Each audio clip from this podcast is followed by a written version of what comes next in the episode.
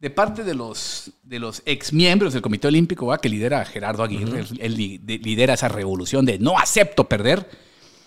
Hoy solo quieren que 45 atletas de Guatemala, de, de, mucho más clasificados, son más de 100, estén en los Juegos Centroamericanos y del Caribe.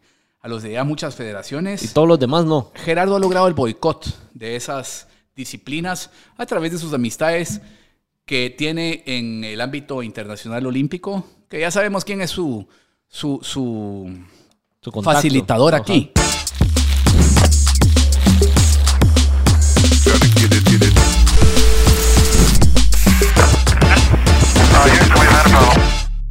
Bienvenidos a Hablando Pajas, el mejor podcast de todos. En este episodio tenemos a Chespi Vía, ya segunda vez que lo tenemos aquí en el podcast. La vez pasada Chespi, nos acompañaste en el set anterior. Sí. Hace un año casi, ¿va? En tus inicios casi. Empezando en los inicios, pero, estuvo bueno. vas con todo, Aquí vamos, buena onda, buena onda, Chespi. Así que. Ahora tuve que pasar por productores y por toda una mecánica así mucho más formal para llegar al programa, vos. Sí, hombre, y ahora me tienen alineado a raya.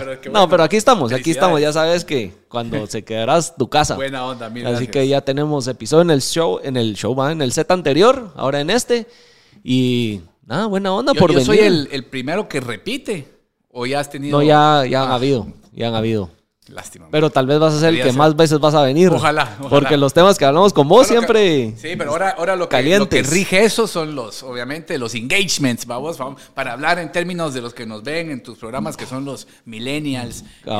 como diría la, la, pirulina, que es la reina del rating. sí, bueno, pero preguntarle así más específico de TikTok y de engagement y de Facebook y de demás. Y eso no cualquiera, vos. Hay que. Cuesta. Yo que estoy en programas de televisión, radio, eh, redes sociales, he tenido que aprender más a, a, involucrarme en eso, porque es realmente lo que ya hoy día jala, vos, y te trae las marcas y todo eso. Que por cierto está delicioso el Adrenaline Rush. Este de mango está. Este de mango, sí, sí tiene ese como saborcito de los dulces de mango. Sí, en el after, ahí. en el after ahí lo he mencionado, que sabe como a, esos dulces mexicanos. Está muy bueno, así que. Pruébenlo. Delicioso. Mira, la vez pasada hablamos de varios temas, del food, de Guate, del Comité Olímpico. Yo creo que eh, antes todavía no estabas en tele. Seguías en radio, estaba en, esa transición, en otro medio y ahora ya estás de regreso en la tele. De regreso en Telenacional. ¿En qué canal y en dónde te, te pueden Estoy en Canal 11 los sábados de 2 a 3 de la tarde. Yo estuve en Televisión Nacional por 12 años, en Canal 7, los domingos de 10 a 11, porque mi programa empezó como una antesala de los partidos de Municipal y en esa época Municipal jugaba los domingos a las 11 de la mañana. Ahora Municipal juega los sábados a las 3 de la tarde entonces, y en Canal 11 los transmiten. Entonces pusieron zona deportiva ahora que regresa al canal, eh, sábados de 2 a 3 para volver a la dinámica de ser antesala a los rojos. Y está Virgo porque estoy en un espacio deportivo, porque está mi programa, luego el partido municipal y luego hay un programa que se llama Línea de 5, de 5 a 6 de la tarde, valga la redundancia. Entonces, soy, soy el que arranca el bloque deportivo de Canal 11 los fines de semana, así que muy contento. Es la verdad a huevo, la verdad a huevo, porque... Estar de regreso en la tele. Estar en la tele nacional, para, para tu servidor que vivo de esto, eh, la, la, pues el tema comercial ahí es, da muchas más oportunidades, se aprovecha mucho más. Entonces, muy agradecido con los medios en los que también participé en este interim, digamos, porque realmente esta ha sido mi casa siempre, la Tele Nacional, pero ya definitivamente muy aliviado y muy contento de estar ahí. De, estar ahí de regreso. Sí, si quieren ver eh, o conocer de tu trayectoria y tus inicios y cómo iniciaste, que vean el episodio anterior, ¿no? Para no volver a repetir. Sí, no, sí, exactamente. Y además mucho ha pasado, ¿no? Desde, También. cuando estábamos, porque había mucha incertidumbre, la sigue habiendo, ¿no? Pero estaba en esa como anarquía y revolución el tema del Comité Olímpico, que hoy ya tiene un poco más de claridad, aunque todavía con un gran desvergue ahí. Y, bueno, el tema de fútbol, vamos, ya estamos en un mundial. Cuando, cuando hablamos no estábamos, clasificados a un mundial, así que mucho para, ¿cómo se llama?, desarrollar en esos temas, vamos. Ahí en Municipal, en Los Rojos, hay un par de jugadores que van al mundial. Sí. ¿Qué significa? ¿Cómo sentís vos eso como, es buenísimo. para el club? Eh, eh, obviamente, mi papá, que es el presidente, tiene mucha ilusión de que eh, se pueda vender algún jugador en la Copa del Mundo. Es la vitrina más importante. Eh, el Mundial Sub-17, que también Guatemala está ahorita en, la, eliminatoria. también, digamos, tenemos posibilidad de llegar ahí. pero por la edad de los del sub-20, que son 18, 19 años, incluso algunos de 17, ese es el mundial que los scouts y los equipos más eh, le, echan, el ojo. exactamente. Entonces, el, que Municipal tiene a 8 o 9 jugadores, porque ahora por lesiones creo que van a convocar a más. De hecho, ahorita la sub-20 está en Indonesia jugando un partido amistoso, donde va a ser el mundial el 20 de mayo al, 14, 15 de junio. Em, la verdad, presenta una gran posibilidad para los rojos de vender jugadores. Como cuatro o cinco son titulares, el capitán de la selección sub-20, que vos lo tuviste aquí, Jonathan Franco, hoy día es el capitán de Municipal, ¿verdad vos? Y es titular indiscutible. Entonces, eh, además, el respaldo de que lo van a ver como capitán de la selección y que cuando los scouts averigüen por él o de él, del club. es capitán de del, del, equipo más popular y más ganador de Guatemala, van a decir, algo tiene este muchacho. Entonces lo ven con mucho más, con mucha más atención, que por ejemplo yo no entiendo por qué los cremas ¿verdad? Y no es por echarle riata a los cremas, aunque me sale muy natural y, me da gusto, pero... ya se va en el día a día. Eso, sí, aunque ahora, digamos, eh, con, la salvedad que el dueño de los cremas es el dueño de los medios donde estoy, entonces, siempre y cuando... Eso, ya con cautela, todo lo que decís. No tanto con cautela, sino con argumentos. Y aquí lo que te quiero hablar es de un tema deportivo. Yo no entiendo cómo comunicaciones, y esto tiene que ser una decisión del, del técnico, por ejemplo. Pero tendría que venir un poco incentivado por su presidente, que se llama Juan Leonel García. ¿Cómo no le pide al técnico que el portero de la sub-20, que fue eh, este Moreno, que fue el héroe de la selección de Guatemala en la eliminatoria, ¿te recuerdas? Parándole los penales a Canadá, parándole un penal a México, regalado por el árbitro, porque los arbitrajes de la CONCACAF y de la UNCAF siempre favorecen a México y a Estados Unidos y por eso nadie acá en Guatemala debería extrañar a Rafa Tinoco ahorita que se retira. Eh, eh, fue el héroe, le regalaron un penal a México, le paró el penal a México, fue el héroe en los penales. Es un portero que lo entrevisté el otro día, mide como metro ochenta y cinco, se ve que tiene ya un físico desarrollado y apto para ser portero titular de cualquier club.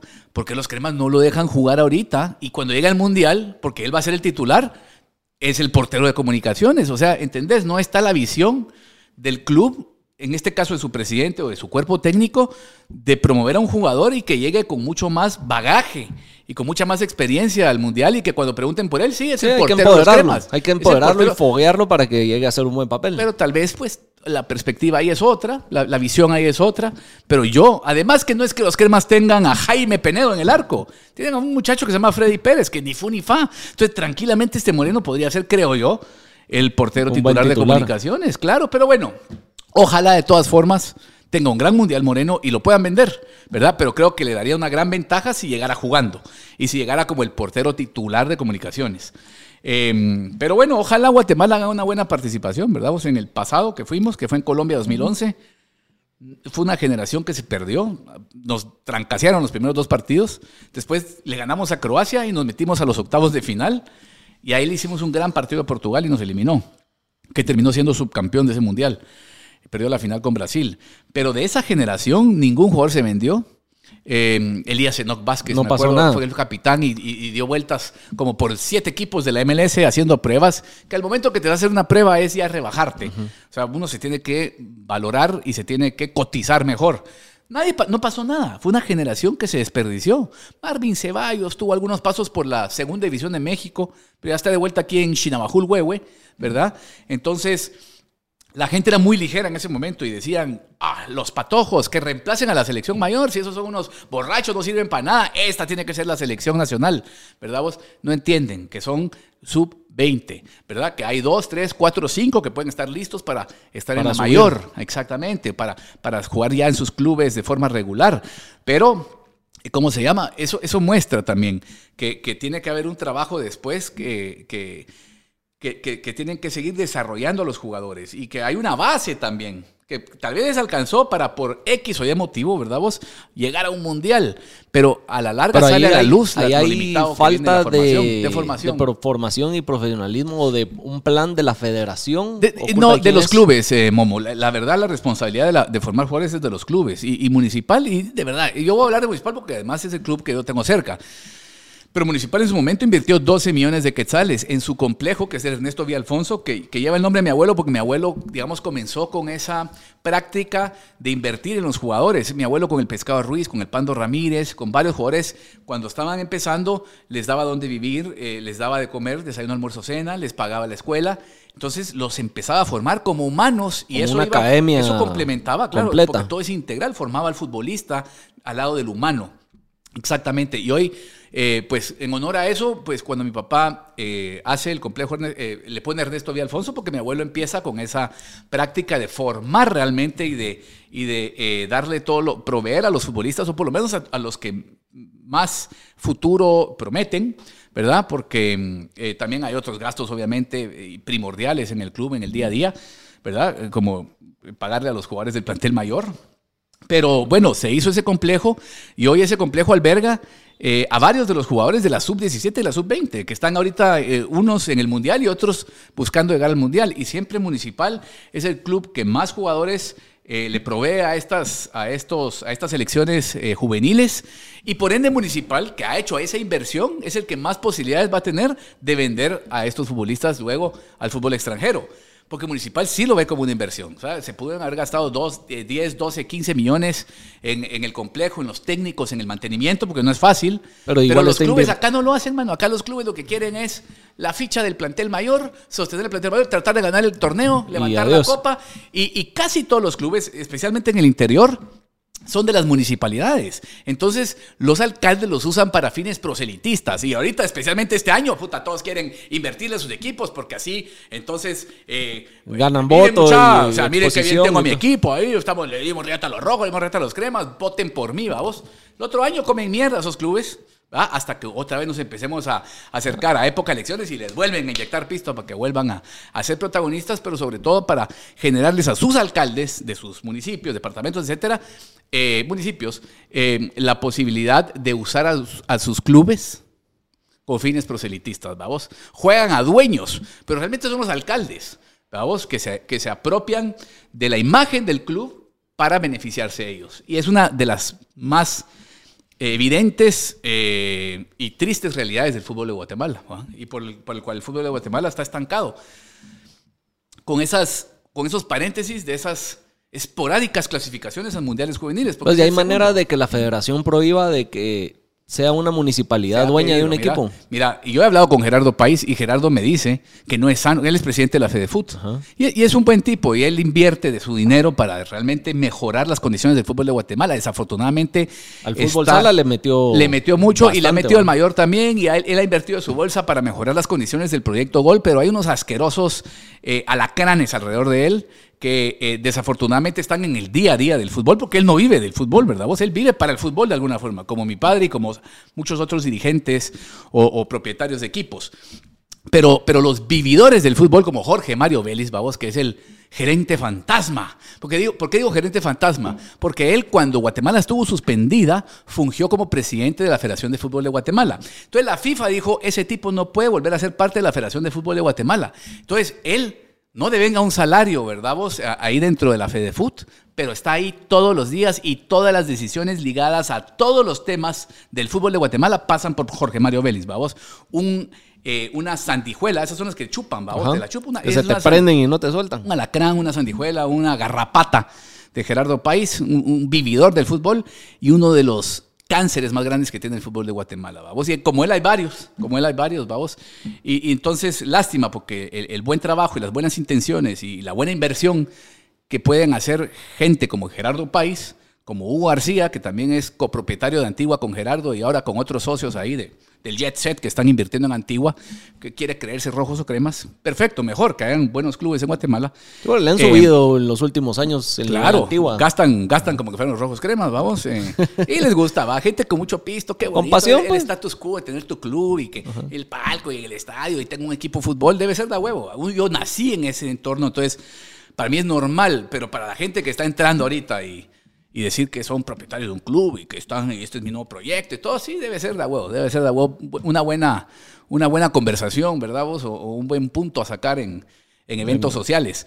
Pero em, hay, hay, mucho realmente que hacer eh, en el fútbol de Guatemala en el sentido de, de, de promover más el tema de formación dentro de los clubes y, ¿cómo se llama? Y, eliminar la, el involucramiento de, figuras públicas, Alcal, llámese alcaldes o, diputados o lo que querrás. Que esté ligado a política. Que, solo usan el fútbol eh, como, un, como un vehículo proselitista, ¿verdad? Y no lo hacen realmente con la intención de desarrollar. ¿Crees que sea viable o que sí se logre en algún momento? Ah, por eso ha sido, ha sido una ecuación casi perfecta, por eso los alcaldes lo siguen haciendo. No, no, no, que sea posible desligarlo pues eso hay que ver las, las ¿cómo se llama? Los, vamos a cambiar de pierna, que así me está durmiendo esto, dale, Dale, dale. Tenemos que, gracias a Dios al adrenalin, todavía sigo, eh, ¿cómo se llama?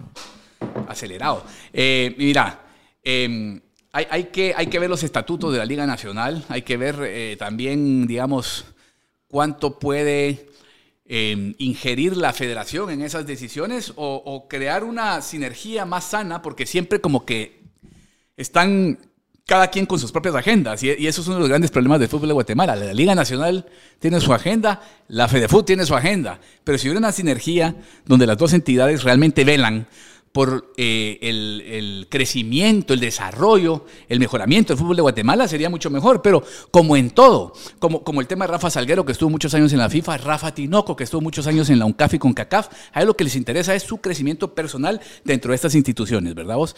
No les interesa realmente el desarrollo del fútbol de Guatemala. Y lo mismo con los alcaldes que son pasajeros, ¿no? En la propiedad de estos clubes que los usan para sus fines personales, por supuesto. Entonces, Ojalá exista eso y si no existe, pues hay que inventarlo o hay que cambiar las reglas eh, para, para, realmente beneficiar eh, las necesidades ¿verdad? del fútbol, que, que, siempre tiene un gran potencial, pero siempre nos quedamos con el ya merito o nos ahogamos en la orilla con estas salvedades, que son fortuitas clasificaciones al Mundial Momo, porque no vamos a decir que Guatemala llegó porque era mejor que México, o en el 2011 porque era mejor que Estados Unidos, porque si jugás esos partidos 10 veces, 9 los perdés, pero tocó que en esto los ganaron, vamos, que se inspiró un portero, que, que fallaron un penal. Que Pero yo sí creo que sí, por lo menos eso es lo que se veía, que los jugadores sí iban con una garra y con una gana de querer hacer un buen papel. Pero entonces no fue producto de que los formaron bien en sus clubes, es producto de esa resiliencia que tienen los chapines, ¿verdad?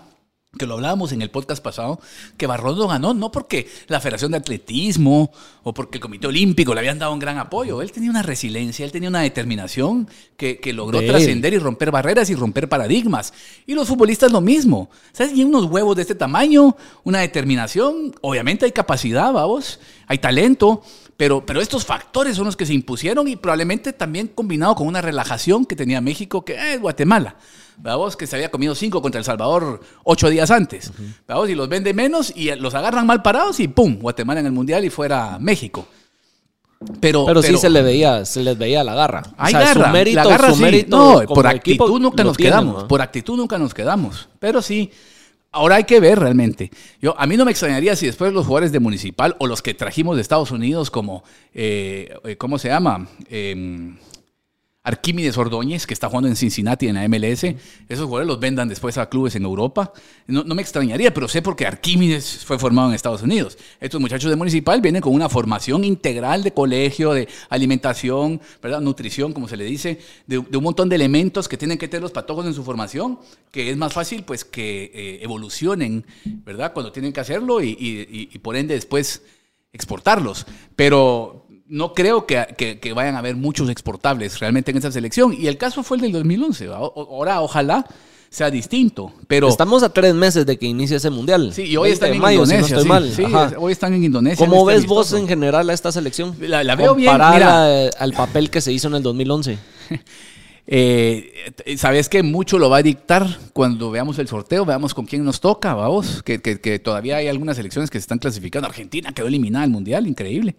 Em, pero, pero seguramente nos va a tocar con una europea fuerte, con una sudamericana fuerte y alguna africana o asiática. Em, eso, eso dictamina mucho las posibilidades, quién, los rivales que te toquen. Eh, de nuevo, porque entrevisté hace poco a Jonathan Franco, él me dijo, vamos a ganar el Mundial, ¿verdad? Entonces, nosotros tenemos que aspirar a más que lo que hicieron en el 2011. Por lo menos la actitud de, ellas es la, de ellos pero es la, correcta. O sea, ellos van con esa consigna y con esa decisión, muchos, si lo querés ver, que van a ser campeones. Juego mental también. Si ya vas pensando de, que no vas a hacer un buen papel, que ya vas mal. Que ha sido un poco lo que ayudó a los ticos, porque los ticos han tenido una gran formación, ¿verdad? Vos ya van como por seis mundiales. Eh, mayores. No digamos saber cuántos sub-20, sub-17, olimpiadas, etcétera.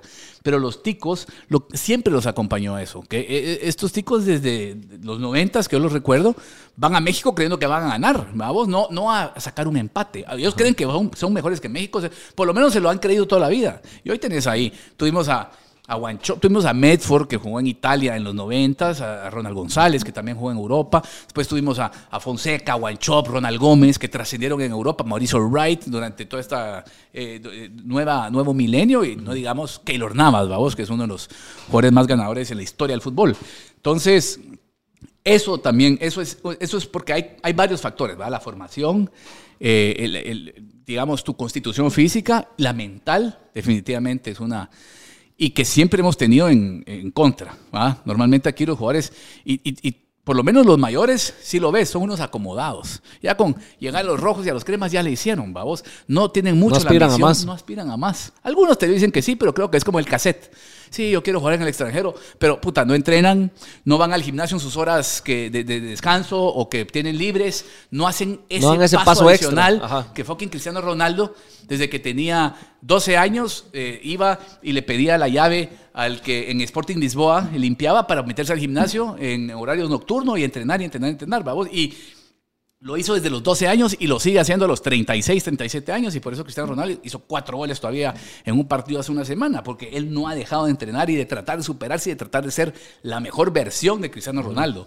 Acá ya llegaron a los rojos, abren su fucking cuenta de Instagram, a ver cuántos likes tienen, vamos, eh, sus eh, bolsitas Ferragamo o Louis Vuitton ahí para llevar sus, su, su desodorante, sus mierdas, y, ahí están felices, felices de destacar, vamos, y de, trascender un poco más de la línea de mediocridad que por lo general define al atleta guatemalteco. Entonces, eh, ¿qué hacer para cambiar eso? Puta, pero eso ya viene de, de, la, de, la, persona, vamos, es un tema como individual. Creo que se contagia. Y si vos llegas a un club donde hay 20 jugadores y 18 son mediocres y hay dos que de repente tienen la aspiración, pero ves que dentro de la mediocridad, pues, puedes seguir tu, tu rumbo ¿verdad? La ley del mínimo esfuerzo. Más fácil que esos 18 jalen a los dos que tenían el deseo, que dos jalen a 18. Vamos, entonces, casi que estos de la 20 pueden ser una buena. Vos decís que hay varios. Hay, buen, hay bueno, y en la 17 también. Que en la 17 también. Pero que están en la selección. Que están en la selección, que tienen una buena actitud. Ustedes como club les han venido como sembrando esta mentalidad, que no sean mediocres, que de alguna manera aspiren a más, que vean más allá de, de este mundial o de solo llegar a municipal? Yo creo que, sí. Más? Clubes como municipal, como comunicaciones, normalmente proveen eh, psicólogos o proveen actividades eh, de temas de superación y demás, pero, pero yo creo que eso viene de la persona, ¿va? Vos, claro, el club tiene sus, sus, sus, moros, como dicen, sus, sus filosofías, eh, su historia, y eso tendría que ser suficiente motivación para ellos de que, puta, a poner la de los cremas, a poner la de los rojos, eh, y ahora el próximo paso, ponérmela a la selección. Y el próximo paso, ir a Estados Unidos como el pescado, como el pando, como el loco, como papa. Y, y no solo ir, ser campeones como fueron todos ellos, eh, ser eh, figuras como fueron todos ellos, ¿vamos? Entonces, yo creo que, que ese es un tema que sí, hay, hay una gran ola de mediocridad en el fútbol de Guatemala, que, que todos se van contagiando de ella, versus que tal vez estos de la sub-20 traigan otra mentalidad de total superación, de puta, este es un club de paso, claro, tengo que ser campeón, tengo que ser goleador para que luego me manden al extranjero, porque no solo es sí, porque no solo es porque ya estoy, ya pegué. Sí, claro, ese es el primer paso, pero tienes que buscar el éxito colectivo para que luego lo individual también eh, sea más fácil lograr tus objetivos y tus metas, pero es triste vos, y, lo ves en la actitud de los jugadores. Eh, las marcas comerciales pues han tratado de, apoyar bastante al fútbol, pero a pesar de ello creo que no logramos como que meterles en el chip a los futbolistas de que, puta, que, esta tiene que ser una liga de paso para ellos. Tienen que irse y estamos al lado de México, que es una de las siete, ocho ligas más mejor pagadas del mundo y, donde los mejores extranjeros llegan. si tenemos, somos frontera con un país que debería ser el paraíso y el objetivo de todos nuestros futbolistas, pero no, no, no piensan más allá. Vos. Y eso, ¿Crees que hay una luz al final del túnel para que la sí hay, sí hay porque empiece con esa mentalidad? Pues yo creería que sí, porque habemos guatemaltecos que hemos crecido en el entorno del fútbol que que creemos en ese potencial de Guatemala y que eh, vamos a buscar rutas para que eso se dé. Hoy, por ejemplo, estaba entrevistando yo a un tico que se llama Andy Erron. Él jugó hace muchos años en, la Universidad de San Carlos, pero también jugó en el Chicago Fire y en varios clubes. Y Andy Erron hoy es el scout principal del Chicago Fire, de la MLS, y vive en la Florida, entre Florida y Chicago. Y vino a Guatemala porque a él, el Chicago Fire le dijo, vos tenés que ser el que recluta jugadores de Centroamérica para traerlos aquí, o a nuestro club que compramos en Suiza, que se llama Lugano FC, y luego venderlos a, otros lugares y rentabilizarlos, o que sean figuras en la MLS como mínimo. Y vino a Guatemala y en su tour que por Guatemala fue, fue a ver varios clubes. Ya no voy a mencionar nombres para no herir susceptibilidades, pero dijo, el único que realmente trabaja las inferiores y que tiene instalaciones apropiadas es municipal. Nadie más, ¿verdad? Entonces, ¿qué queda? O ir con los rojos a ver qué están trabajando, a quién están formando, o más fácil ir a la selección, porque igual los 6, 7 mejores productos de municipal ahí van a estar, como es el caso de la sub-20 y la sub-17. Entonces, eh, hoy, ah, o sea, viniendo de una persona ajena al fútbol de Guatemala, pero que sí tiene ese vínculo y que hoy tiene esa intención de ver cómo saca producto de acá, hoy me confirma que, que no hay mucho de dónde jalar, por lo menos en el sentido de que existan los canales, ¿va? Como municipal, comunicaciones, Shela, Antigua, para ir a verlos. Ah, puchica, aquí mira mucha y tenemos a este, a este, a este. Y entonces ah, ya sabes cuáles son las opciones. Sino, puta, a Futeca a ir a ver los partidos hoy porque, porque ya, vio municipal, ya, vio los cremas, dijo, ah, ya vio Antigua, dijo, ah. Mira, una pregunta. Y obviamente está viendo los partidos de la 17. Hablando de las inferiores, he visto que está la academia del Barça, de la Juve, de así de menores aquí. ¿Eso funciona o es más eh, solo nombre? Para mí son nombres nada más, vos. O sea, no es que sea realmente una academia que estaba buscando... Si están en Guatemala, Momo, es un negocio para tanto eh, Barça, Juve, llámese Real Madrid o quien sea, que te prestan el nombre, que te mandan pues, entrenadores de allá. Entrenadores que allá, pues si, fueran buenos, estarían formando los jugadores de allá, vos, o de, países africanos o de Brasil, etcétera. O sea, es más una pantalla de humo que lo que es. Pues sí, pero es bonito que a los niños les dan su camisita ¿no? del club ese y, ahí entonces eh, se sienten parte de, sin realmente ser parte de, vamos, porque yo creo que ni siquiera es club de, eh, un carnet de socios les dan por estar en esas academias. Entonces, no sé, tal vez, eh, pero mira, sí aplaudo la iniciativa de quienes traen esas academias y que las promueven y que incentivan al niño, porque al final el niño, como ha perdido tanto la identidad en Guatemala, con los rojos y los cremas, Antigua y Shell, etcétera, sino hoy es más Real Madrid, Barça, PSG, como le dicen ahora al, al Paris Saint-Germain, vamos. Creen que, se llama PSG, de verdad. Así, mira. te lo juro, así lo veo en las redes sociales. Hoy juega el PSG, así dicen. Yo sé que están queriendo decir PSG. Pero bueno, el PSG ahora también es famoso por Messi, vamos. Y Mbappé, que por cierto está a punto de caer eliminado al Bayern Múnich. Pero yo le aplaudo a los chavos que traen estas academias porque saben que es un incentivo para que los niños jueguen. Porque si haces eh, academias eh, que no tengan ese ligamen a los clubes con los que ellos están identificando, hoy vamos, que son Real, Barça, Juve. No se van a enganchar ni le van a Inter, que hay academias del Inter. Exacto. Entonces, puta, por lo menos yo creo que sí es una forma donde. Y ya sé de talentos que han salido de estas academias. Entonces, de alguna manera lo que hacen un buen trabajo, hacen un buen trabajo y, sacan a niños de un sector, promueven que niños de cierto sector que difícilmente tal vez lleguen a entrenar a otros clubes eh, los puedas ver a través de estas academias. Y de ahí dan el salto a otros ya clubes o equipos más formales. Entonces, tal vez reculando un poco en que, o sea, sí aplaudo realmente que existan estas academias y el esfuerzo que, que hacen para incentivar a niños a jugar fútbol. Cuestiono que realmente los técnicos en esas academias sean mejores que los que están en municipal, comunicaciones, antigua, etcétera, solo porque tienen ese nombre. Porque pagás por ese nombre, ¿no? Por tener la marca de ese club. ¿Verdad? Te dan la indumentaria, etcétera, pero, pero tampoco te voy a, o sea, no, no, no te voy a decir porque ya mi hijo una vez, tu sobrino pasó eh, unas vacaciones por una de esas academias y los entrenadores eran locales, no eran, no era... De fuera y que vienen del club. Sí, No, era Fabrizio Marcucci, de, que, lo mandaron de Turín, vos eran, eran cerotes de acá. Entonces, Está bien, pero, pero, pero mi hijo se incentivó cabalmente porque... Se sentía que era parte del club. sentía que era parte del club. Eh, después lo hice de otro equipo, por cierto, pero... Eh, ¿cómo se crema. No, hombre, no, no, de Italia estoy hablando porque vivió ya muchos años. Qué puto. tu papá lo chinga con eso. Y se molestaba y decía, te está jodiendo, hombre. eso sí, eso, eso, eso te, nos, quitan el apellido en la familia si alguien osara hacerse de, de, las nenas, como les decimos con cariño, porque se visten de blanco y son frágiles. Entonces, ah, puta, pero yo, puta, siempre aquí hay rivalidad, aquí hay siempre estás de negro. Y cuando hoy tu productora, porque ahora Momo tiene producción y todo, mucho más formal que cuando vienes un año, me dijo, hoy va a estar eh, eh, don, Momo de blanco. Entonces me puse el suéter porque hay calor, pero me lo puse para contrarrestar eh, tu vestimenta. ¿Crees que prende el aire? No, no, tampoco. Con el Adrenaline Rush estoy Virgo. Ya son varios, voy a que me patrocinen, me pasas el teléfono. Ahí vamos a hablar. ah, la gran puta. Pero la cosa es que el fútbol de tiene potencial, Momo. Y ojalá... Yo creo que... Ojalá lo logremos alcanzar algún día. Y de alguna manera lo que se escuchaba de los jugadores y lo que se veía de las polémicas en las que se metían antes. Ya no hay tanto de Ya no hay tanto de eso. Viene mucho más. algo, algo está cambiando. Esa, esa, ese estigma que había de que ah, los borrachos del fútbol ya no es. Ya está cambiando. Los patojos comen bien, eh, son sanos. Te digo, lo que necesitan es cambiar el chip, vamos ser más ambiciosos, eh, eh Pero si ponemos el, ejemplo de Jonathan. Pero son sanos y estudian. Que me estás diciendo de que lo acabas de entrevistar y él ya está... me encanta. Él dice que quiere ser campeón del mundo y él sabe que ahorita es una gran oportunidad. Y todavía está en la Y él dijo, ya cumplí mi primer sueño, que era ser capitán de municipal. Soy capitán de una selección, pero quiero jugar en el extranjero. Jonathan la tiene clara. Pero ojalá todos tengan esa... esa eh, digamos, meta y, que también, o sea, no solo es tener la meta, hay que acompañarlo de mucho sacrificio, de mucho trabajo y de verdad. Eh, eso es lo darle el apoyo para que logre ir dando esos pasos y cumpliéndolos. Lo que porque si solo se le cierran puertas, uno también tira la toalla hasta cierto punto. Claro, pero a varios se les cerraron voz y siguieron y siguieron tocando. Y después llegaron cosas mejores, vamos.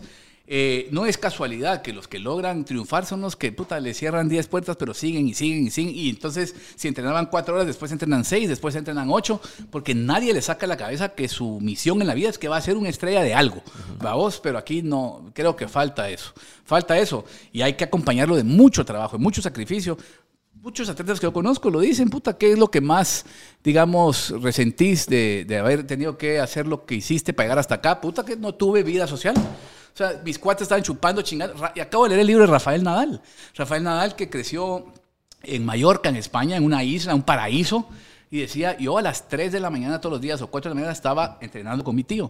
Vamos, pa, pa, 7, 8 horas al día. Puta, no fue casualidad que a los 14, 15 años ya toda España hablaba de Rafael Nadal y que a los 18, 19 ya estaba ganando su primer Grand Slam. Pero un cerote que le dedicó 8, 9 horas al día no salía con sus cuates y era un lugar, ya te imaginas España, como la vida en España, vamos, y en, una, eh, eh, en un paraíso como Mallorca, la chingadera y sus cuates y los culos y todo, vale verga. Yo, sí, hay que sacrificar ese... 4 de la mañana. Pero Rafael Nadal nadie le quitó la cabeza nunca, y era hasta buen futbolista, y era buen golfista.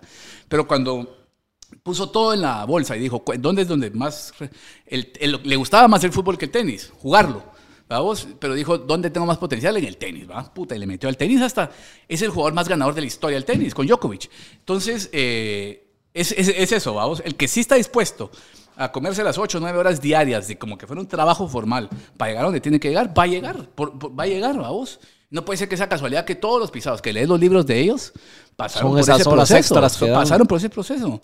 Vamos, acaso el, el talento, hoy hay en Guatemala deben haber, que no sé cuántos niños hay, vamos, pero deben haber 300 mil güiros con talento. Y todo el mundo te llama, ¿verdad? porque uno que está ligado al fútbol, puta, si vieras la cantidad de gente que me ha llamado, que es su vecino, que es su hijo, que es su sobrino, que solo máximo, llévalo. Y, a veces decís, ¿cuántas veces? 22, puta. Le digo, no, si, no lo han descubierto los 22, brother, ya no pierdan el tiempo, vamos. Ajá.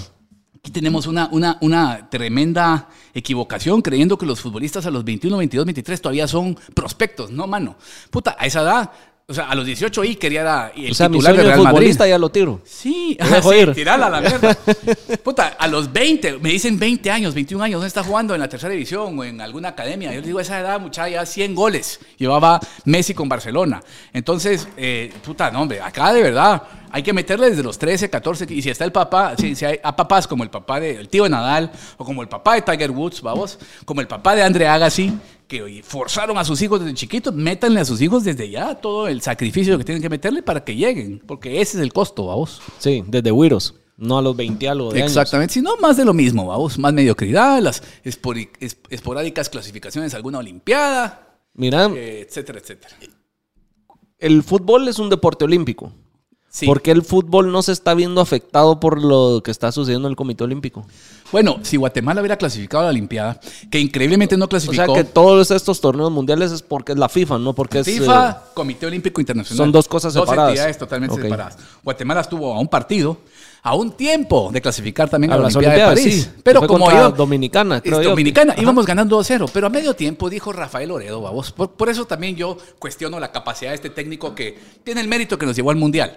Pero, pero a medio tiempo saca cuatro o cinco titulares y mete a otros jugadores. Y les dice a los jugadores, es que nos vamos a cuidar para el partido contra Estados Unidos, que igual nos verguió, vamos. Y pasara lo que pasara, igual creo que nos iba a dar riata. Pero él cuidó jugadores para el partido contra Estados Unidos, que ya era intrascendente, porque era solo para ver quién quedaba campeón de la fase de clasificación.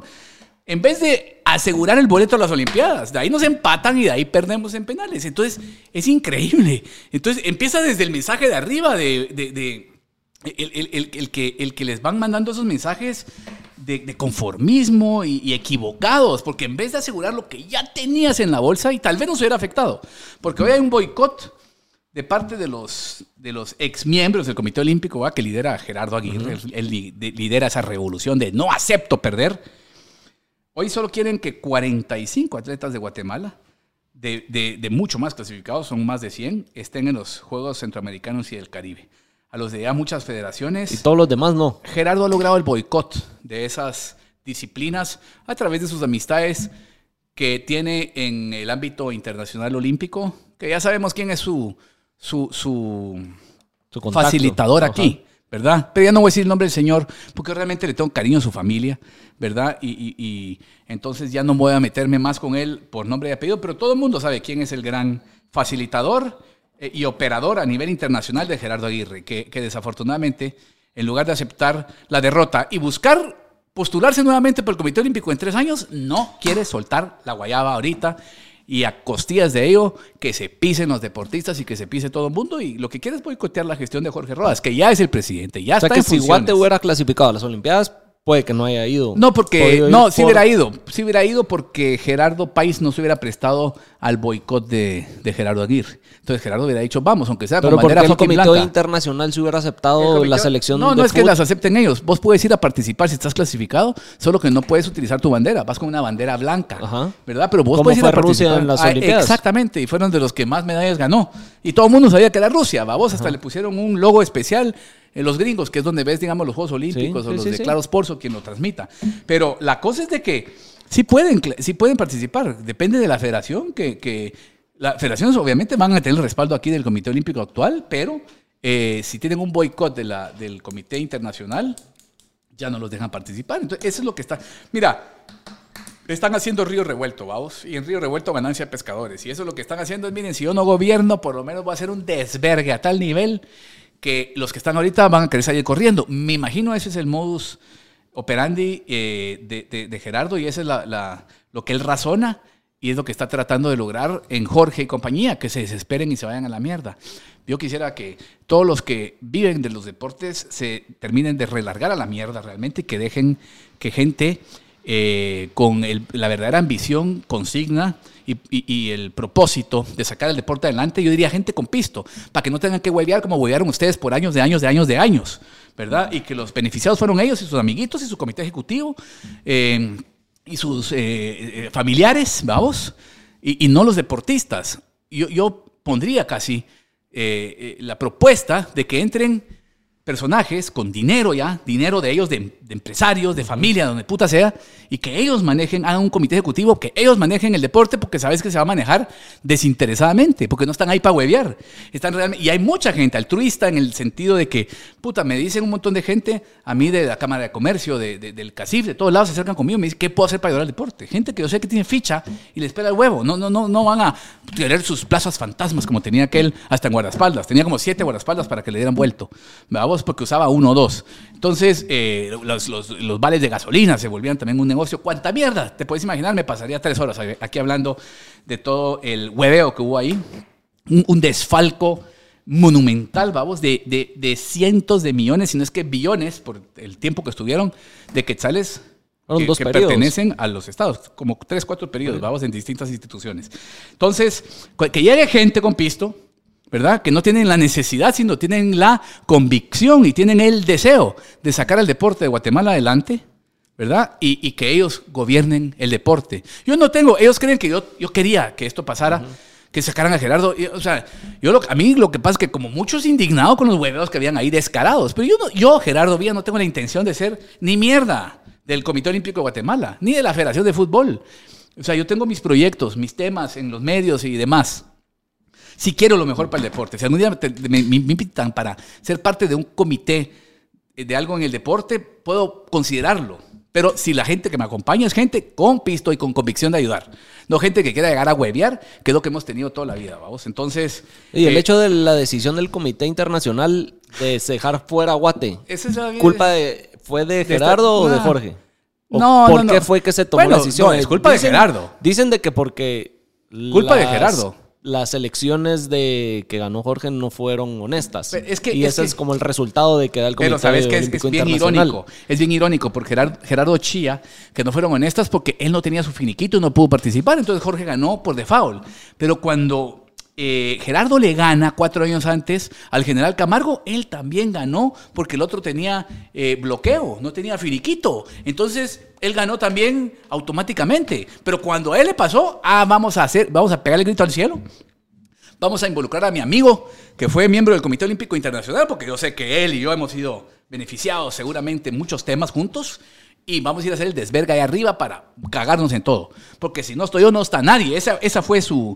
Esa fue, esa, eso fue como mentalidad. él. Sí, su mentalidad. Aquí, si no estoy yo, no es nadie.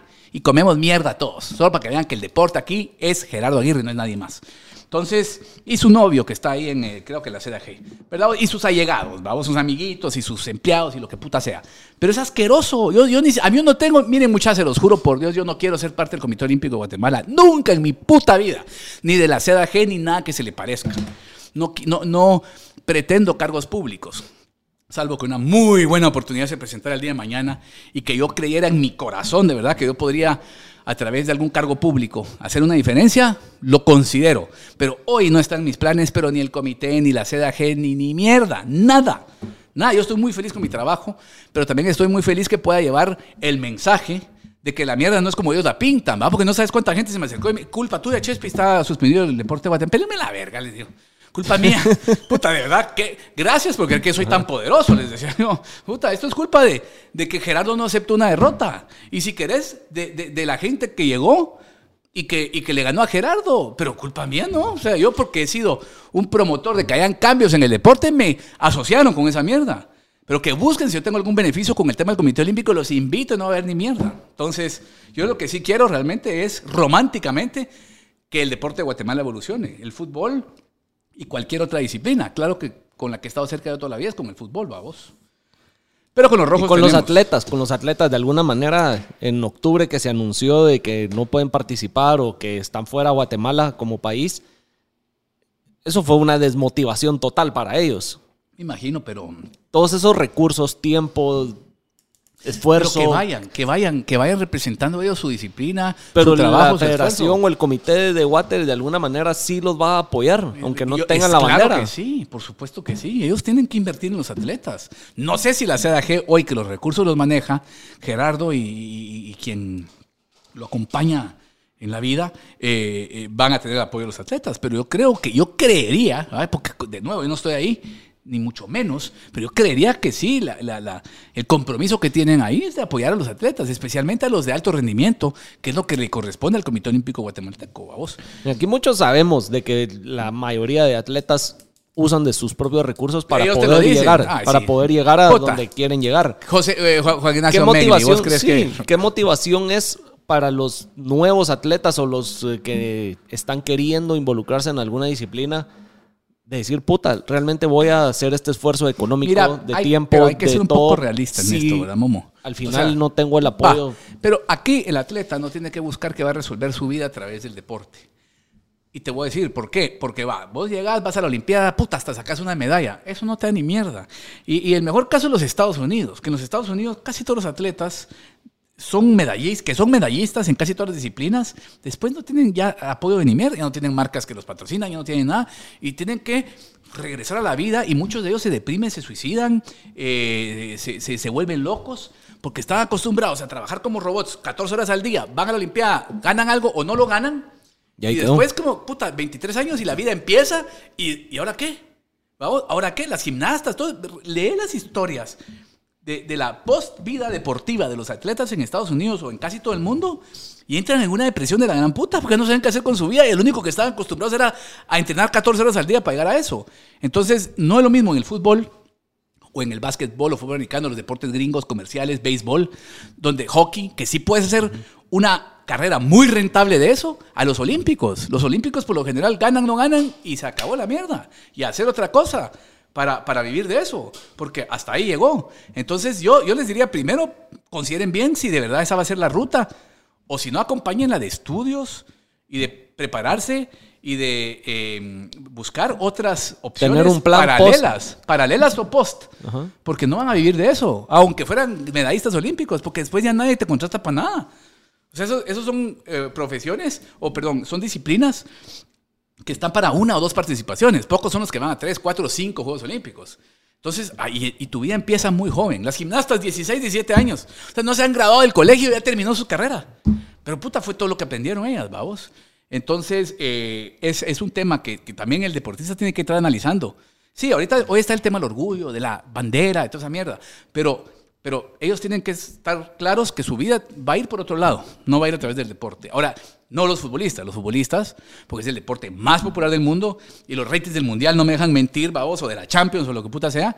El fútbol sí te puede dar una carrera un poco más larga y un poco más rentable para luego ya tener una vida más cómoda, babos, pero los atletas olímpicos no. Entonces aquí se pierde un igualmente, tema de orgullo. Igualmente se sabe así a nivel, a nivel grandes ligas. Estamos hablando de la inglesa, la española y la francesa, si la querés meter ahí, la italiana que también la audiencia que están teniendo año con año va bajando. Las nuevas generaciones, engancharlos a que te consuman 90 minutos de un juego de fútbol o que tener esa atención de los ah. jóvenes ha bajado. bueno. Entonces también bueno, entonces que se, que se dediquen a, ser TikTokers o YouTubers o eh, bloggers o lo que putas de los términos que yo no, no, los conozco todos, porque hoy ven una ruta más fácil. Pero crees que está hay una hay, hay un declive en el deporte no, ¿sabes por qué no? ¿Sabes qué? Porque en el olímpico tal vez sí. Porque y, vamos las, a lo mismo. las últimas olimpiadas, las de Tokio también fue un tema de que no hubo tanta... Pero, pero estaban en medio todavía de una pandemia y las hicieron un año que no correspondía, que fue un año después y varios temas. Pero la gente no estaba interesada. Entonces, con más razón, con más razón que, que, que, los atletas estén bien conscientes, que no es algo que los va a sacar adelante en la vida, que es algo que las puede complementar, que puede ser una consigna personal, que puede ser una misión, pero como un complemento de una vida que representa mucho más, ¿no? Y que tiene mucho más. Entonces, em, ahora, el tema de los atletas en los deportes comerciales no estoy de acuerdo, porque ahorita, o sea, yo no sé cuánto tiempo ve un cerote, un millennial en un partido de fútbol, pues, pero obviamente al Manchester United o a los árabes que le pagaron 200 millones de dólares a Cristiano Ronaldo les vale madre. ¿Cuánto tiempo aguanta un millennial en la tele? Porque le están pagando eh, contratos récords a los atletas. Y en el béisbol también estás viendo contratos de 300 y pico millones. Y en el básquetbol y en todos lados estás viendo los contratos más grandes de la historia. Entonces, claramente esas ligas no sé si su rating en la tele está bajando, pero la rentabilidad de las ligas va para arriba, porque cada vez pagan más y más y más, ¿va? Vos tanto en el béisbol americano, fútbol, básquetbol, pues, contratos ridículos, ridículos, no sabes dónde puta van a sacar el pisto, pero lo sacan. Están hablando de traer a Messi al Inter Miami, y la MLS para mí es una liga ni fu ni fa, pero de pagarle puta 350 millones de dólares es una ridiculez así, al año. Entonces, sí, lo que que claramente hay rentabilidad, venden camisas, venden patrocinios, venden, es otra manera boxes en los estadios, hay muchas formas. Entonces, Le sacan más raja fuera del, del campo. Y ven, exactamente, también generan eh, hits en sus, en sus Instagrams, ¿va? porque solo cuando llegó Cristiano Ronaldo, este club tenía creo que 14 mil seguidores en Instagram, ahora tiene 14 millones, vamos, entonces puta, el efecto de esa inversión la ves por todos lados, vamos, en, en, la, en el social media, en, el streaming, en, las ventas, eh, en, todo. Entonces, sí hay, sí, sí es rentable, vamos, pero tal vez hay que ser un poco más creativos ahora de cómo rentabilizar esas, esas inversiones de los atletas. Y vos que estás en la tele, ahí ¿están ustedes con algún plan o al, haciendo alguna campaña o al tomando algunas acciones para lograr captar más audiencia? Sí, mira, eso... eso Porque también la tele ha ido bajando. La gente está más que en YouTube y viendo en vivo. Obviamente, el, tema, si me, preguntas por municipal, hay un, hay un departamento de mercadeo y de redes sociales y todo cada vez más amplio, más activo eh, y que forma ya no es solo un complemento, ¿no? Sino ya es algo, ya es como un pulmón también del club, porque ahí es donde estás engaging a los nuevos aficionados, el, llegando, llevando tu mensaje, promocionando a tus jugadores. Hoy todo se mueve a través de las redes, de, las, de, de, lo, de la tecnología. Entonces sí, creo que le hace falta innovar mucho, no solo a Municipal, a todo el fútbol de Guatemala y el deporte de Guatemala en general, vamos, para que nuestros productos tengan mucha más exposición. Pero hay, la, hay, no hay un plan per se, hay departamentos que se encargan de eso y ellos son los que creo yo tienen que dar los resultados. Y ver ahí qué va pasando. Ah, huevos, Esa evolución. Sí. Pero mira, en líneas generales, eh, antes que nada, felicidades por tu programa, que, y lo he visto, has tenido invitados pesados, o sea, me estás obligando yo a buscar invitados más importantes, ¿oíste? Pero en, el buen sentido. Eh, ¿Y cómo se llama? Pero igual has tenido buenos. Sí, no, sí, tuve Andrés Cantor hace poco. Sí, Andrés Cantor fue estado viendo. Se hizo muy viral él con el grito, el gol de, de, Messi que hizo en Telemundo en la, final y, y, ese, ese fue una... Y tuve Marco Papa y el Pando Ramírez que por, digamos, lo, lo polémico que han sido sus carreras en los últimos años, jalaron mucho. pero, ¿cómo se llama? Digamos, el, la dinámica de mi programa es distinta al tuya. La tuya es un entrevistado o dos o tres por semana. Yo puedo meter otro tipo de contenido, entonces no, no me urgen tanto entrevistados en el camino, aunque sí los voy consiguiendo, pero, ajá, para, pero más que nada para cumplir muchas veces con los compromisos comerciales. Va jugadores de determinados equipos que son patrocinados por determinadas marcas. Entonces, eh, el tema tuyo realmente me motiva a yo también fortalecer más el tema de tener un podcast, lo que hablamos una vez pasada, las redes, meterme a TikTok, que es una red que puta te puede catapultar, ya vi. Vamos, porque. Ahí te tenés que poner a bailar. Mano, decir, pero si me voy a bailar. pero ya no la de ti, ti, ti, la misma, sí, todavía la misma. No, ya saber ya Bueno, me, voy a empezar a escuchar reggaetón, pero eh, para saber a qué es lo que tengo que bailar, ¿no? Pero, pero mira, en conclusión de, de, que qué bueno del año que, que estuve aquí hacia esta entrevista, eh, pues qué bueno que no pasó en ese año. Felicito todo lo que has hecho, pero qué bueno que también en Guatemala tenemos ya ciertas, em, ¿cómo se llama? Ciertos resultados que nos dan ilusión en el tema del deporte. Primero que logró Jorge agarrar, ojalá lo de Jorge traiga un poco más de estabilidad con el futuro, porque ahorita está bien pisado para el deporte olímpico en Guatemala. Acaba de tomar posesión hace un mes, sí, un mes y medio. acaba de agarrar, o sea, acaba de Después de más de un año de, de un año de esperar, de, que el otro se sentó en su macho y hizo un gran vergueo. ¿Qué pasó en ese año? no sé, Jorge, Jorge haber tenido 25 mil reuniones con abogados, con gente, ha ido al ¿Pero quién manejaba el comité? Nadie, estaba como, estaba como eh, inoperante, vamos. Ellos lo que hicieron era sacar papeles, destruir papeles, sacar computadoras, eh, indemnizar a gente para dejarlos sin pisto a los que venían detrás. Hicieron un desvergue para que Jorge heredara un gran vergueo. Veamos, para, al mismo tiempo Jorge pues abocándose con las autoridades para que ahora salgan eh, órdenes de captura en contra de Gerardo y todos los cómplices eh, o, socios de Gerardo. Y así están en ese en ese como pulso están. Qué hueva qué hueva. Ojalá el deporte olímpico y el deporte en general en Guatemala encuentre cómo se llama un, mejor futuro. La luz la luz. El fútbol gracias a Dios es autosostenible podemos desligarnos de toda esa mierda política y de toda esa mierda de, pulso de, ¿cómo se llama?, de poderes. Y eh, yo creo que ahí hay muchas más posibilidades de que tengamos resultados importantes a corto y mediano plazo. Y ojalá otros clubes eh, copien el modelo municipal, de que hay que invertir, hay que hacer un buen complejo, hay que tener a jugadores viviendo ahí, darles de comer, darles escuela, todo lo que necesiten para que tengan los elementos para salir adelante, vamos.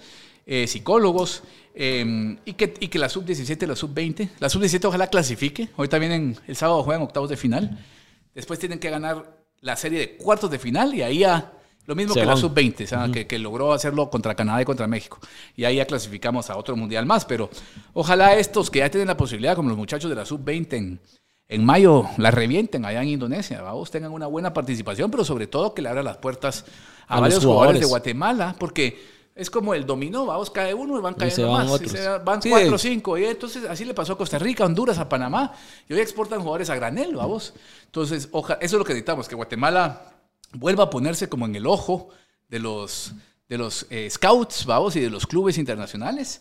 Y que ahí se venga ese efecto de que se pueden vender varios jugadores y, y por ende se vuelva más, más fuerte y más consistente en los mundiales eh, el fútbol de Guatemala. Vamos. Y en la mayor para el Mundial del 2026. Le veo posibilidades. ¿Le ves posibilidad? Sí, pero Porque ya varios de los de estos de la sub-20 creo que van a estar participando. Sí, cabal. Le veo algunos, algunos, ¿va? Le veo posibilidad, pero, pero y lo mismo estará pensando Trinidad y Tobago, lo mismo estará pensando Jamaica, Panamá, pero ahora se El Salvador, Costa Rica, Honduras, no sé, no sé cuántos participantes van a haber. Si hay 50, si hay 50, puta, ahí deberíamos de, entrar. Porque van a haber 6 o 7 plazas para la CONCACAF, pero ahorita hay 4, digamos, si, si es el tradicional mundial de 32. Hay 4, 3 directas y un repechaje. Pero ahí te pongo México, Estados Unidos, Canadá, ya, ya están. Gracias a Dios, los tres más fuertes. Pero ¿Quién podemos decir hoy que realísticamente está mejor Pero ellos, ellos ocupan esas eh, siete plazas o son no, no, no. siete más esas tres. no, no son siete. Bueno, pues si llegaran a ver. Ah, sí. Eh, no, no, ellos no ocupan ni mierda. Ellos son los anfitriones. Ellos ya están, por, eh, digamos, implícitos. Son cuatro libres. ¿Qué sería Costa Rica? O sea, pensándolo objetivamente, vamos. Costa Rica, Honduras, Panamá. No hemos salido de Centroamérica y ya te digo tres selecciones que hoy están mejor que nosotros a todo nivel. No hemos salido de Centroamérica. Vámonos a el Caribe. y ahí está Jamaica, Trinidad y Tobago. Nos eliminó el fucking mundial pasado Curazao, que ni liga tiene, vamos. Metamos a Curazao por chingar. Y hay uno, dos, tres, cuatro, cinco, seis países que hoy por encima nuestro dicen, este es nuestro mundial. Vamos. Entonces sí, de que tenemos posibilidad, sí, pero Tena necesita estar un poco más activo, creo yo, en el día a día de Guatemala. Está ganando muy bien, vamos. ¿Crees que va a ser un buen papel en la selección? Pues ahí, hasta ahora no lo está haciendo tan bien nos dio verga Colombia. Eh, estamos segundo lugar en esta, en esta Nations League, en un grupo medio pura mierda. Ahí está Guyana, no me acuerdo quién más. Eh, hasta, ahora, hasta ahora no justifica la inversión, pero démosle tiempo, vamos. Ahorita es muy prematuro para juzgar. tiene esta Nations League, la Copa de Oro, por eso, probando. Pero, hay que clasificar a la Copa Oro. Y la Copa Oro va a ser un lindo ejercicio, porque la Copa Oro van a invitar equipos de Europa, equipos de Sudamérica, van a haber 24 países, es prácticamente un mundial. Entonces, si llegamos a esa Copa Oro, ya ahí tendremos un termómetro más real de dónde está hoy el trabajo de Tena y la... Pero eso es hasta el otro año, vamos junio del otro año. ahí vamos a poder realmente ya juzgar por primera vez con, mucha más claridad cómo está trabajando Tena y, hacia dónde se, se perfila el futuro de la selección de Guatemala. ¿Cuál es tu opinión de tener a un entrenador no del, de Guate? No, puta, eh, eh, excelente, excelente. Pero que a la hora de pongamos un Guate México, que realmente en el fondo no, vele más por su equipo. No, no, no, no pasa eso. O sea, son muy profesionales. Eh, en México siempre hay técnicos internacionales, o, la mayoría de veces, vamos. El, último era argentino, ¿no? El Tata Martino. Eh, cuando ha estado Hugo Sánchez, el profe Tena tampoco duró mucho en la selección de México. Los, digamos, los últimos mexicanos que, que, destacaron en México tal vez fue Miguel Mejía Barón, y diría también La Puente, pero de ahí a la, eh, la Volpe es argentino, o sea, los que vinieron después, o Lojitos Mesa no le fue bien con la selección de México, o sea, si México, que es una casi meca el fútbol, busca a técnicos internacionales, como en Guatemala, no lo vamos a hacer, también lo hace Costa Rica, vamos. Entonces, eh, lo hacen equipos que ya tienen, o selecciones que tienen mucha más, más éxito y más historia que nosotros. Y en Guatemala no hay buenos técnicos nacionales, esa es la realidad. Históricamente, el 95% de los títulos de Municipal o Cremas o Aurora en su momento, o Shela o Antigua, son técnicos internacionales. 95% y tal vez me estoy quedando corto. Entonces, pero no es lo mismo un club que una selección. Pero, pero la selección, cuando tú, nos dirigió el Pocho Cortés o el Grido Roldán o eh, Micho Monterroso, tampoco pasó ni mierda, vamos. Entonces, o sea, ¿verdad? En cambio, Almeida nos llevó a un Mundial Sub-20 que es paraguayo-uruguayo. Loredo, que es mexicano y que para mí es bastante mediocrito, llegó a un Mundial Sub-20. O sea, la historia te dice que necesitas traer técnicos de afuera. Sí. En verdad. mi pregunta iba más por si a la hora de la hora no, metían más su patriotismo que el, no, porque puta, mira, hoy están, eh, Brasil está soñando con tener a Carlo Ancelotti como técnico de la selección de Brasil. Y no, no por eso, puta, cuando juegue Brasil-Italia, Carlos le va a meter el juego a Brasil. Vamos, ellos se ponen la camisa o, la bandera del país que están representando. Y así que esa parte no, no tengo duda que, que, la, la, manejan con mucho profesionalismo. Y lo mismo Tena, vamos. Pues ojalá. Sí, Ojalá. Porque sí, sería, sería nave ya poder ir a apoyar a Guate un Sí, mundial. no. Y más Más aquí lado. que está la vecina, nos Sí, podemos ir hombre, en carro, güey. Sí. Hay que aprovechar. Mate el desvergue que hace la frontera para ir para el mundial. Todos ahí en, en- en Malacatán y todo, en Ah, Tapachula, todos puta ahí chupando, listos para cruzar, para cruzarse la frontera y ir a ver a Guate en el mundial. Sería espectacular, Sería vamos. Igual van, vamos, porque los chapines van, Sí. siempre ves banderas de Pero Guate. ya imagínate ir a ver a tu país, otra mierda. Jugaríamos de locales, hasta se me eriza la piel, porque jugaríamos de locales, tanto en México Ah, como en Estados Unidos. seguro. Bastante gente iría a apoyar. lindo, sí. Así que ojalá, vamos. El sueño está. El trabajo, el trabajo creo que está, vamos. Falta que los futbolistas tal vez se terminen de convencer un poco que, que se puede. Quedan tres años ahí para, Vamos para a- poder hacer una buena labor. Sí, por lo Y menos ojalá se logre. lo que corresponde a, a la parte de, de los rojos, yo sé que mi papá hará el mejor esfuerzo para la contribución que desde nuestro lado se puede hacer para eso. Así que ojalá. Nítido. Sí. Buena onda, buena onda, Chespi. Momo. Mil no, gracias, hombre, a vos por venir y ahí Gracias. nos echamos un buen update del Sí. último episodio de lo del Comité Olímpico, que creo que Sí. era, era el interesante fútbol. tratarlo. Y está y todavía en mucho- un impasse. O sea, que tratemos de que en un año vuelva a venir y ya ya esté dónde está, dónde está el tema. Arreglado el tema. Ajá, cómo nos fue en el Mundial Sub-20, si clasificamos o no y cómo nos fue en el Sub-17, porque es en Perú a final de este año. eh, y vemos dónde está A todo ver este, qué pasa. Todo este desvergue. Buena onda, bueno. Momo. Qué bueno No, me la pasé con vos, mi bro. Ya Gracias. sabes, Chespi, tu casa cuando quieras y, Y nada, suscríbanse al canal, van a seguir a Chespi también en, en sus redes Producciones Deportivas, más fuerte ahí en Facebook, YouTube sí. y en Facebook. Sí. Ahí están todas sus entrevistas y nada, nos vemos en el siguiente episodio. Gracias. Órale.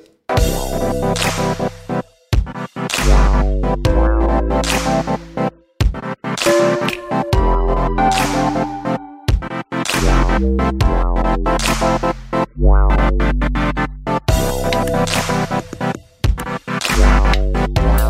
Bye.